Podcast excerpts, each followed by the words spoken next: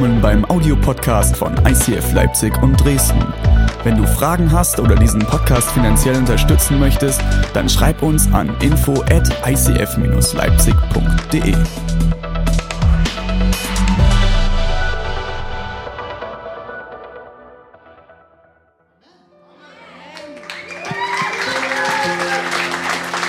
Danke René für die Vorstellrunde. Jetzt kennt ihr mich.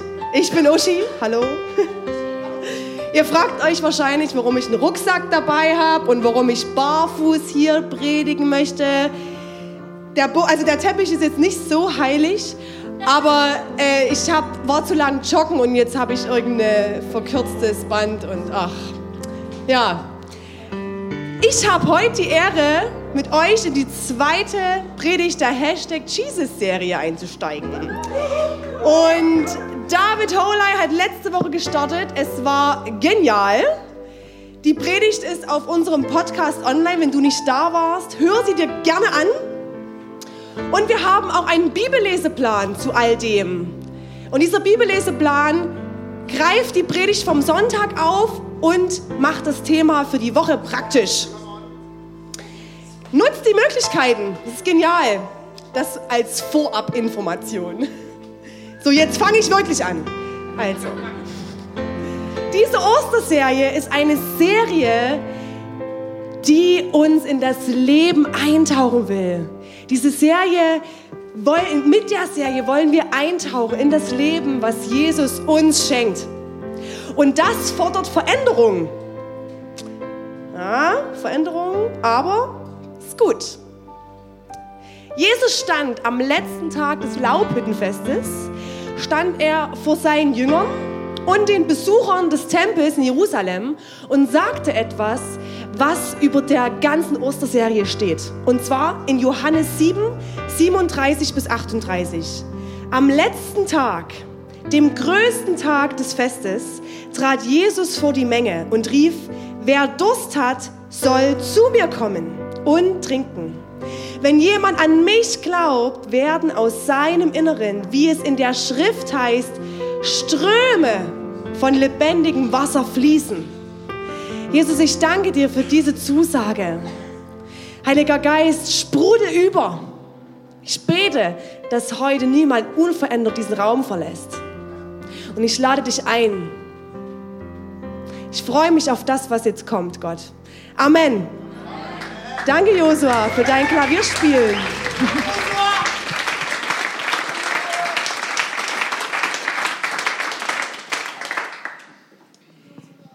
Wir reden heute über Buße.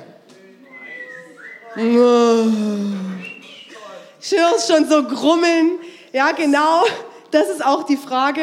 Was löst denn das bei euch aus, wenn ihr das Wort Buße hört?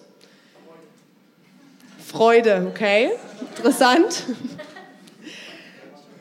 Also ich habe mir die Frage auch gestellt.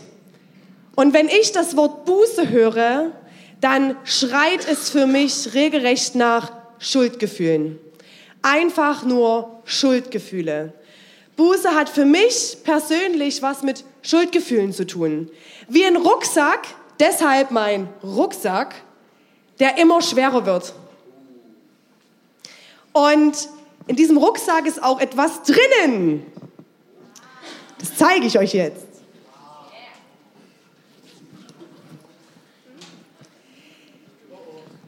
Ich habe mir darüber Gedanken gemacht, woher kommt denn das? Was, was steckt dahinter? Und wenn ich an Buße denke, denke ich an einen Rucksack voller Schuldgefühle. Beispiel dafür, eine Sektflasche. Eine Sektflasche. Ossi-Sekt, genau.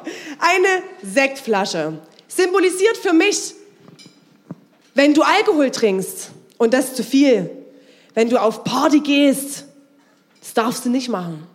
Das ist Sünde. Das ist schlimm.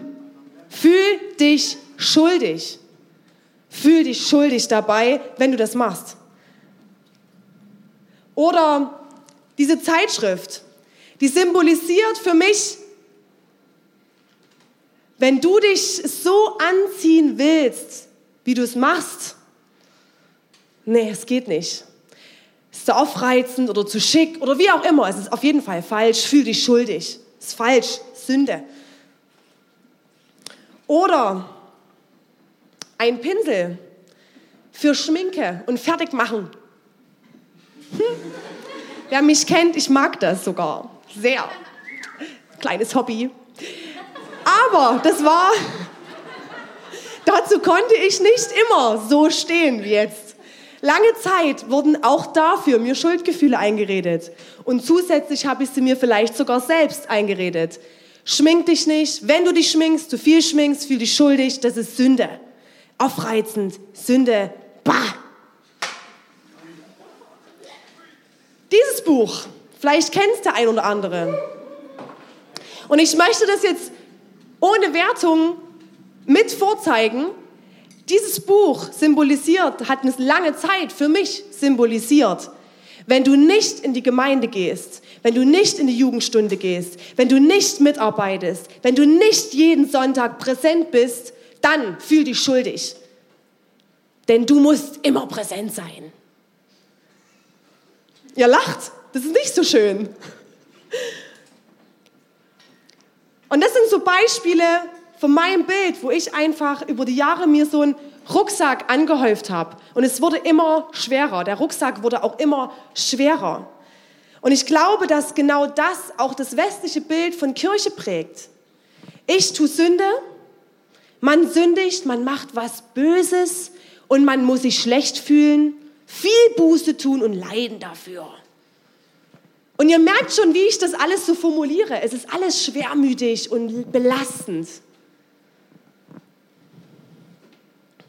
Und wir können uns jetzt hier über all diese Dinge unterhalten, ob das gut ist oder schlecht ist, Alkohol zu trinken oder nicht. Das ist jetzt heute nicht mein Thema. Mein Thema ist es heute, dass mir jahrelang Schuldgefühle eingeredet wurden. Und ist das das Bild von Buße, was Gott hat? Meint das Gott mit Buße? Ich glaube nicht. Ich glaube, dass Buße viel viel mehr ist als das. Buße bedeutet auf Griechisch Umkehr. Und das bedeutet, dass ich mich umdrehe. Ich drehe mich um zu Gott. Und wohin ich mich umdrehe und wieso ich mich umdrehe oder wieso es gut ist, wenn man sich umdreht, was daran gut ist, genau das will ich mir mit euch heute anschauen. Und mein Wunsch ist es, dass ihr danach hier rausgeht und sagt, cool, Buße ist nicht das. Buße ist keine Last, das Negatives, sondern Buße ist was zum Feiern.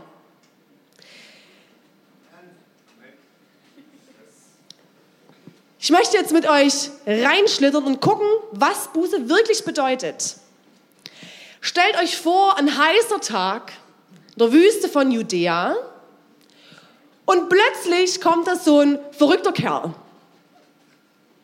mit einem Kamelhaargewand, einem Ledergürtel drum, in der einen Hand ein Bottich wilder Honig, in der anderen Hand ein Bottich Heuschrecken, die ihr immer schön in den Honig dippt. Vielleicht gerade noch so ein Heuschreckenbeinchen irgendwo hinter der Zähne, was ein bisschen noch knirscht, weil er es gerade noch so am Rest ver verarbeiten ist mit seinen Zähnen. Crazy Typ!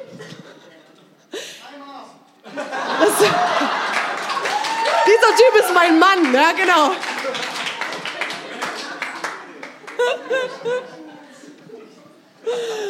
Ja, mein Mann isst auch manchmal gerne Heuschrecken und ja, so Sachen. Und Honig, genau.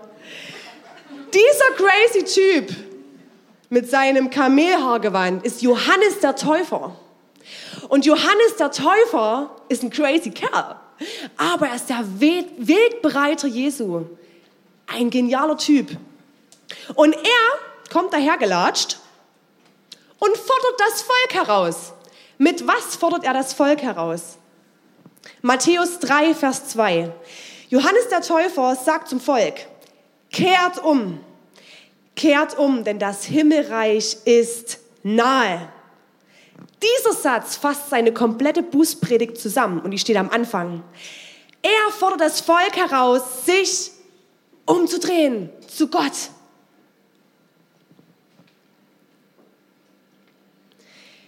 Wenig später tritt Jesus seinen öffentlichen Dienst an. Und er benutzte dieselben Worte wie Johannes. In Galiläa sagte er, Markus 1, Vers 15, die Zeit ist gekommen. Das Reich Gottes ist nahe. Kehrt um. Kehrt um. Und glaubt diese gute Botschaft. Als erstes steht bei beiden der Aufruf zur Buße. Das steht als erstes. Und ich finde es ziemlich irre, wie die Menschen darauf reagieren. Matthäus 3, Vers 5 bis 6. Die Einwohner Jerusalems sowie die Bevölkerung von ganz Judäa und von der gesamten Jordan-Gegend gingen zu ihm in die Wüste. Sie bekannten ihre Sünden und ließen sich im Jordan von ihm taufen. Punkt. Das ist die Reaktion. Die Leute sind nicht schwermütig nach dem Aufruf kehrt um in ihre Häuser zurückgegangen. Kann ich doch nicht. Ich bin viel zu schlecht. Ich fühle mich zu schlecht. Ich habe viel zu großen Rucksack. Ich kann nicht umkehren. Der erzählt Rotz. Nein, sie bekannten ihre Sünden. Es das heißt, sie drehten sich um. Sie drehten sich um zu Gott. Aus ihrem Alltag heraus drehten sie sich um zu Jesus. Und dann liefen sie in den Jordan und lassen sich taufen. Und der Jordan ist kein Badestrand. Das war nicht üblich, dass sie einfach in Jordan spazieren und mal sich taufen lassen. Der Ruf von Johannes hat eingeschlagen wie eine Bombe. Aber wie irre. Lasst euch das mal kurz auf der Zunge zergehen. Vor eurem bildlichen inneren Auge da kommt ein verrückter Kerl angerannt mit einem Kamelhaargewand, mit Heuschrecken, die er gerade in den Dopp Honig gedippt hat und sagt, kehrt um. Und die sagen nicht, was ist das denn? Was willst du denn? Was? Was? Findet man gar keine Worte dafür, ne? Und die Reaktion war, dass sie direkt losgerannt sind in den Jordan. Voll irre. Warum? Warum? Es macht gar keinen Sinn. Und die haben auch nicht angefangen, das zu hinterfragen und zu diskutieren und erstmal zu gucken und da, da, da. Nee, die sind direkt umgekehrt in Jordan und Punkt. Warum? Warum sind die Leute umgedreht zum Jordan? Warum haben sie sich nicht schlecht gefühlt und sich nicht nur auf ihren schweren Rucksack fokussiert? Wieso sind sie einfach dem Aufruf gefolgt?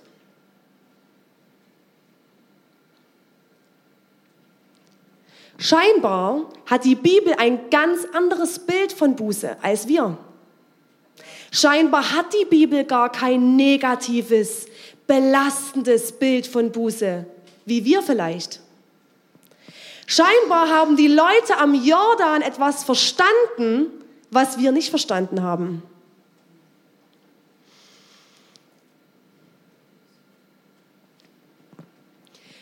Ich möchte euch jetzt eine Geschichte erzählen, die es sehr gut verdeutlicht, wieso die Leute zum Jordan gerannt sind. Ohne Widerrede. Stellt euch vor, ein richtig schöner, idyllischer Hof. Mit Pferden und Ziegen, paar Schafe, grüne Wiesen, ein genialer Garten mit einem schönen Gemüsebeet und Blumenranken von oben runter, ein Balkon ein Reitunterricht, so eine kleine Koppel, wo man Reitunterricht nehmen kann. Genial, so ein richtig schöner Hof. Eine Idylle. Der Vater, dem dieser Hof gehörte, hatte zwei Söhne. Und der eine von denen dem war dieser Hof, diese Sicherheit, diese Familie nicht genug. Der wollte mehr. Der wollte raus. Der war zu neugierig. Was ist da draußen noch los? Was könnte ich verpassen? Und das Ziel war von dem Vater, dass er natürlich auch irgendwann den Hof an die Söhne vererbt.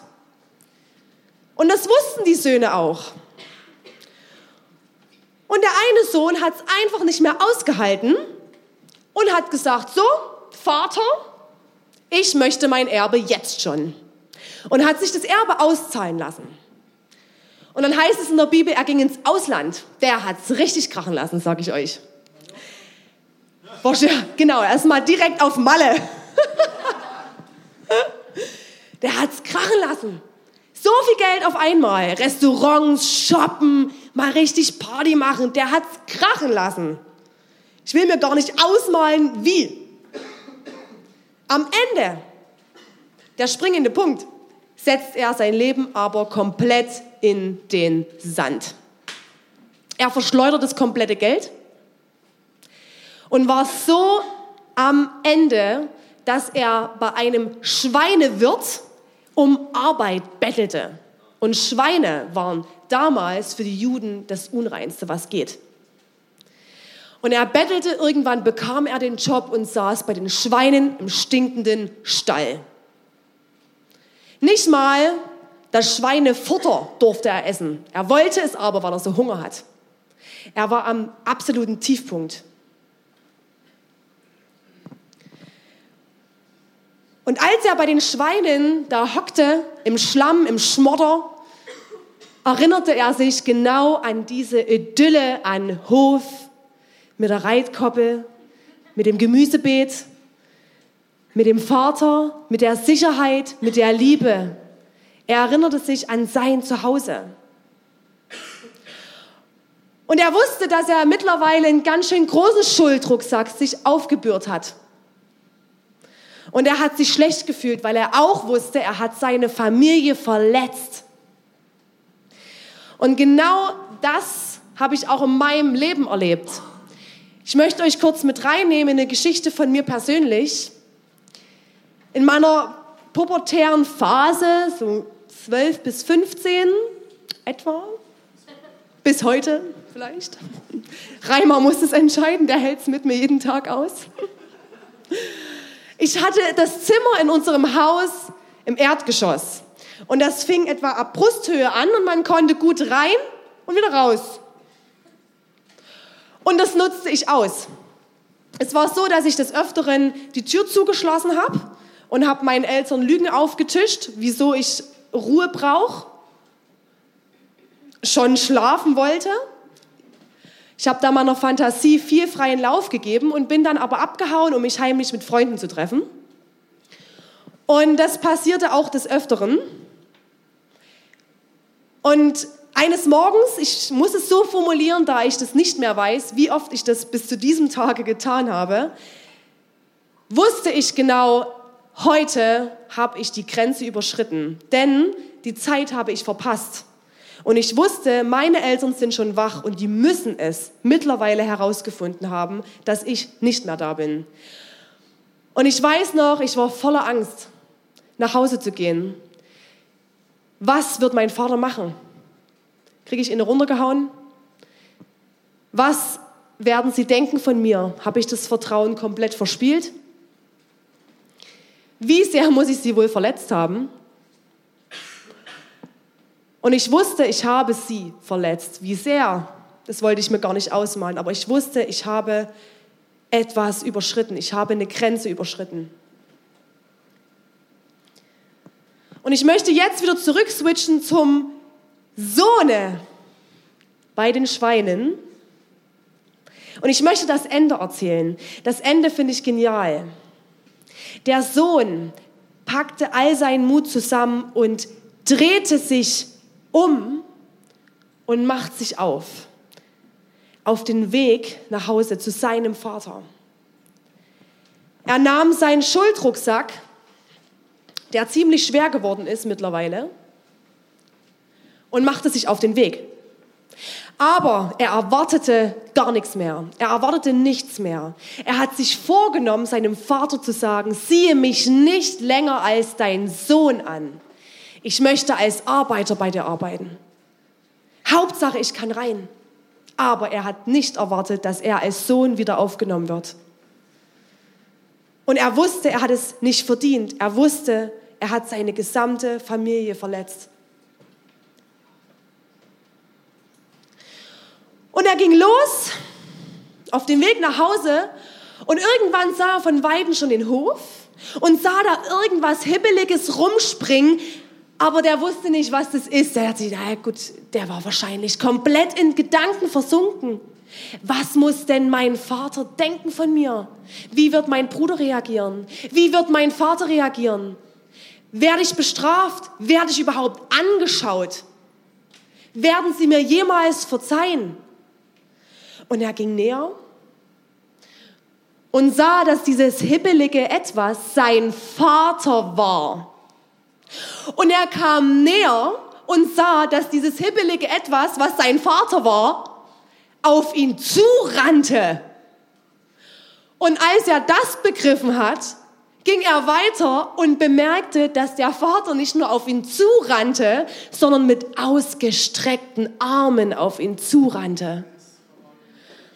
Und er konnte gar nicht mehr zu Ende verarbeiten und war schon in der Quetschpresse, weil er so umarmt wurde von seinem Vater. Abgeknutscht. Und das Beste ist, am Ende gab es noch eine Party für den. Und Geschenke. Wie genial! Hammer! All diese Ängste und diese Vorwürfe, die kommen könnten, waren bei dem verlorenen Sohn wie verpufft. Was blieb? Was hat er erlebt? Pure Liebe. Pure Liebe.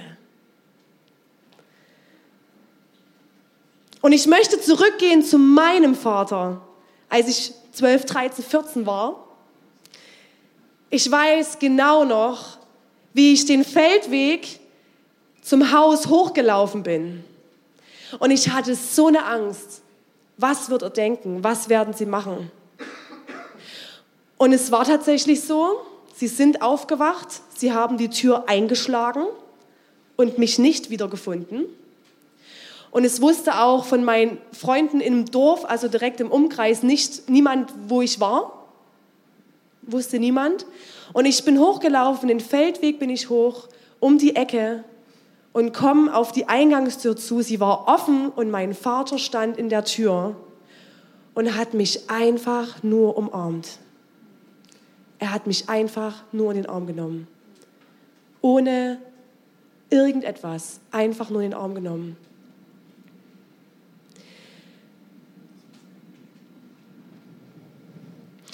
Ihr erinnert euch an Johannes den Täufer. Heuschrecken, Honig, Kamelhaargewand. Ja. Okay, und ihr erinnert euch auch an die Jordan-Meute, die direkt in den Jordan gerammelt ist und sich taufen lassen hat. Okay, gut. Und jetzt kommt der Punkt. Warum haben sie das gemacht? Warum sind sie in den Jordan gerannt? Sie sind in die Arme Gottes gelaufen und das wussten sie. Sie wussten, ich drehe mich um und darf in die Arme Gottes laufen. Egal mit wie viel Schuld auf dem Rücken. Egal mit wie viel. Und ich möchte dir zusprechen, Gott feiert dich. Gott feiert dich. Und Gott feiert es, wenn du mit deinem Schuldrucksack zu ihm kommst. Er feiert es. Was bedeutet dann Buße? Buße bedeutet Ausweg, Ausweg aus der Situation, wo du jetzt gerade bist. Buße bedeutet durchzustarten. Buße bedeutet Erneuerung.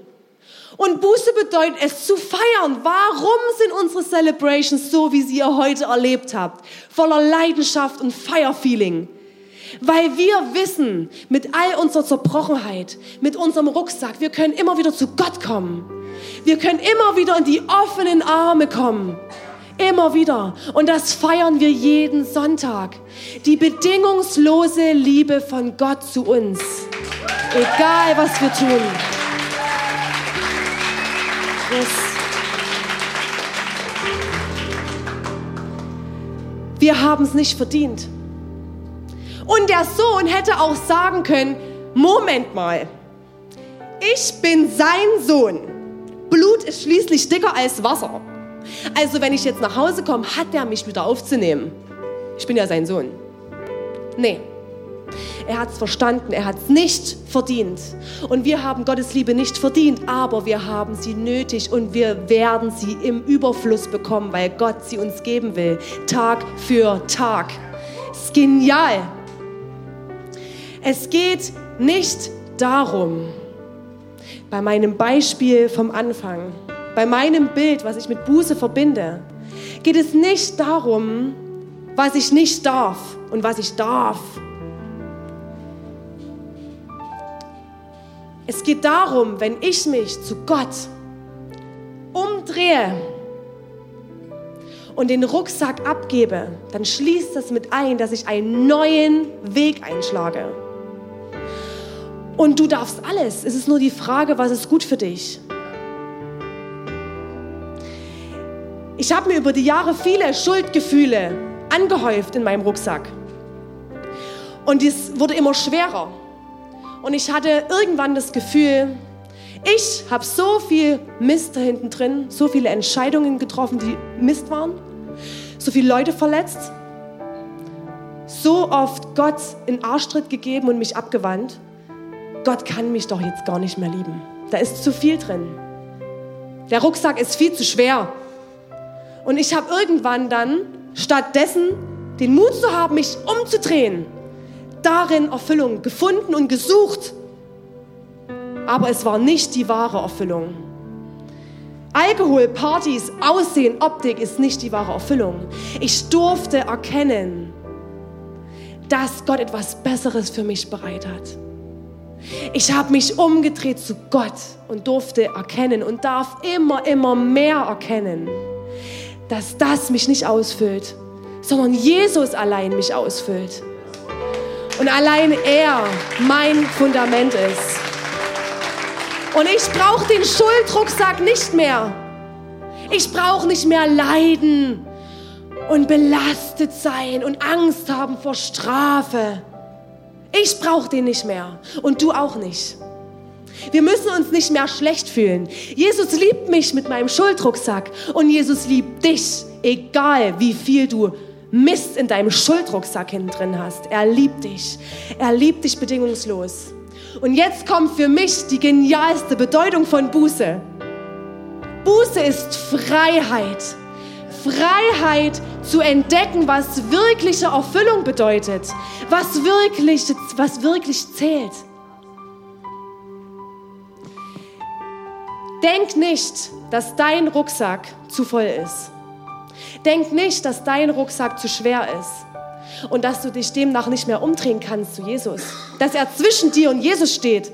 Und es ist zu viel zwischen dir und Jesus. Du kannst nicht mehr zurück. Doch, du kannst. Jesus sagt zu dir, gib mir den Rucksack. Gib mir den Rucksack. Warum sagt er das? Gott ist Mensch geworden auf dieser Erde. Gott ist Mensch geworden und er hat den ganzen Mist, all das, was in deinem Rucksack ist, mit ans Kreuz genommen. Er ist für deine Schuld gestorben und wieder auferstanden. Der Weg zum Vater ist frei. Und wir dürfen immer wieder in seine offenen Arme rennen. Immer wieder. Trotz Schuldrucksack, egal, wir dürfen diesen Rucksack abgeben. Was braucht es? Was braucht es? Es braucht nichts, außer dass ich mich umdrehe, den Rucksack abnehme und sage, Gott, hier bin ich. Hier ist mein Rucksack. Wir versinnbildlichen das nur, ne? Wow! Dass ich sage, hey Gott, hier bin ich.